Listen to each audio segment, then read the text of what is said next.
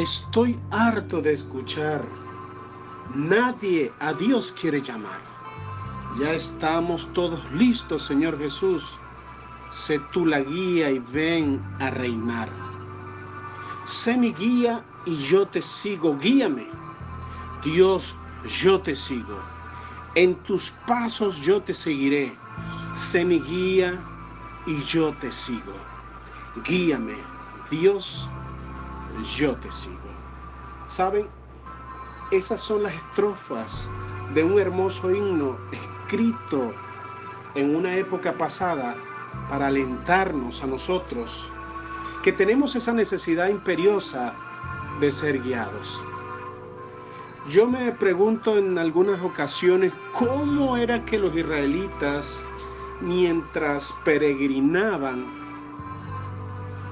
sabían cuándo era que tenían que levantar sus campamentos, cuándo tenían que desarmar sus carpas, recoger todos sus utensilios para luego marchar y avanzar a lo que era su sueño anhelado, la Canaán eh, terrenal.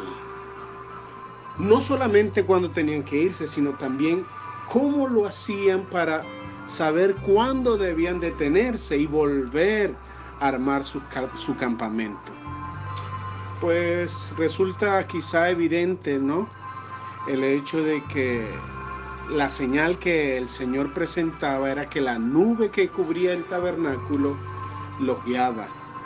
Las trompetas de plata les avisaban de los peligros a, a, los que ellos se iban a enfrentar.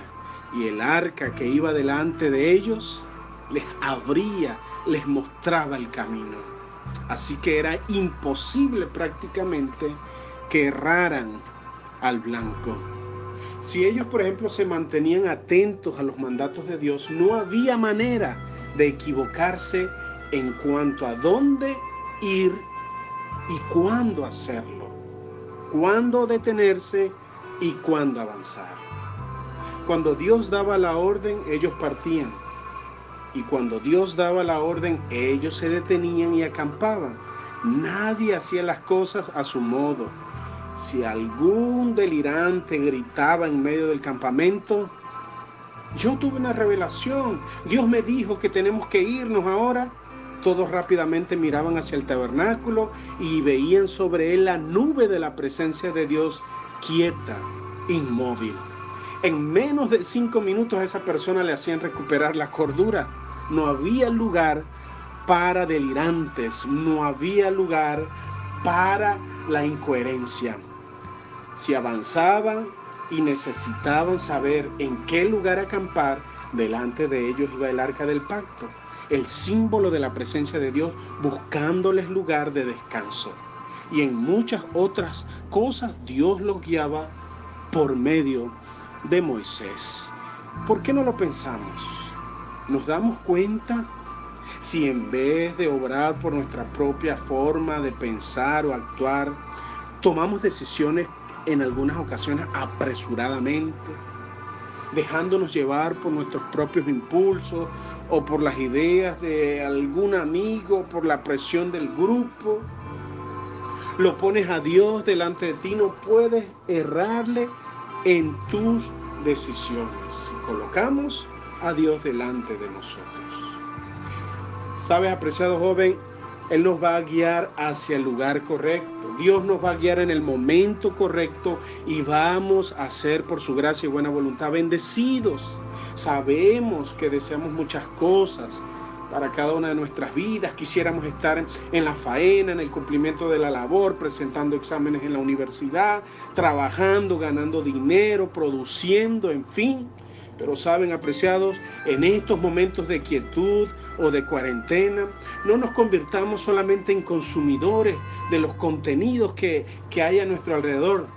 ¿Qué tal si nos convirtiéramos en productores de esos contenidos? Es decir, tener la oportunidad de darle a conocer a otros cómo es que Dios guió a su pueblo en el pasado y cómo es que Dios va a guiar a su pueblo en el presente y cómo es que Dios nos está guiando a nosotros en el día a día para no desesperar.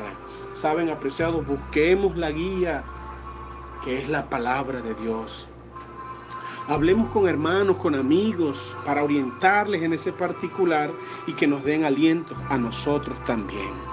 Hoy el mundo en su sabiduría intenta colmar nuestras vidas con bienes materiales, con avances tecnológicos, con el deseo egoísta de poseer, tener, adquirir, pero cosas mayores y mejores se nos vienen, apreciados jóvenes. Así que no desesperemos, tengamos presente en el corazón que es Dios quien está guiando a su pueblo. El avance en la sociedad posmoderna, el avance eh, en la tecnología, pues probablemente pueda atropellarnos. Imagínense ustedes, una nevera, sí, una nevera. Solo que la diferencia de esta nevera actual tiene la capacidad para saber cuándo está escaseando un producto.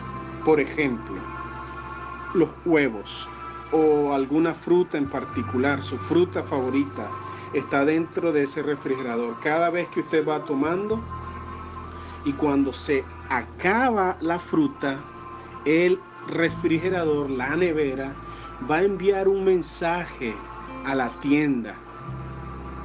Y en breves minutos vas a ser sorprendido cuando alguien llama a tu puerta y se trata nada más y nada menos que de la persona que vende esos productos. Así está el mundo hoy. Está dispuesto a proveernos, a darnos, pero bienes consumibles, bienes materiales, eh, bienes que caducan, si no termina de salir uno cuando ya están sacando otro. Y así hablamos de las computadoras, hablamos de los calzados, hablamos, no, ni qué hablar de los teléfonos celulares. Parece que el aire nos falta cuando eh, se descarga la batería o, no puedo navegar porque los datos eh, caducaron, hay que volver a recargar. Pero lo que Dios quiere ofrecerte, apreciado joven, es que es el momento de quedar quietos, escuchar su voz con atención, no desesperar. Suelo decir que preocuparnos es una especie de ateísmo. Suelo decir que preocuparnos es contristar al Espíritu Santo. Así que es momento de recordar que Dios está dispuesto a guiarnos en cada uno de nuestros quehaceres. ¿Cree usted eso, apreciado joven? ¿Le gustaría a usted a partir de este momento decirle, Señor, es cierto, ¿por qué querer adelantarme a los hechos? Es momento de quietud. Usted tiene el control de todas las cosas. Una carrera universitaria, puedo obtener un título en algún momento, pero no estamos solamente para obtener títulos, no estamos solamente para adquirir cosas, estamos de paso porque nuestro real trayecto, al igual que el pueblo en el pasado, el pueblo de Israel, que militó y transitó por ese desierto y soñaba llegar a Canaán terrenal, pero antes tuvo que eh, eh, superar y algunos contratiempos, vencer algunos enemigos, conquistar Jericó previamente, pues nosotros de igual forma estamos yendo a la Canaán celestial. Estamos yendo a reencontrarnos con nuestro Creador. Estamos yendo para ser revitalizados y fortalecidos a como Dios quiso desde el principio que fuéramos.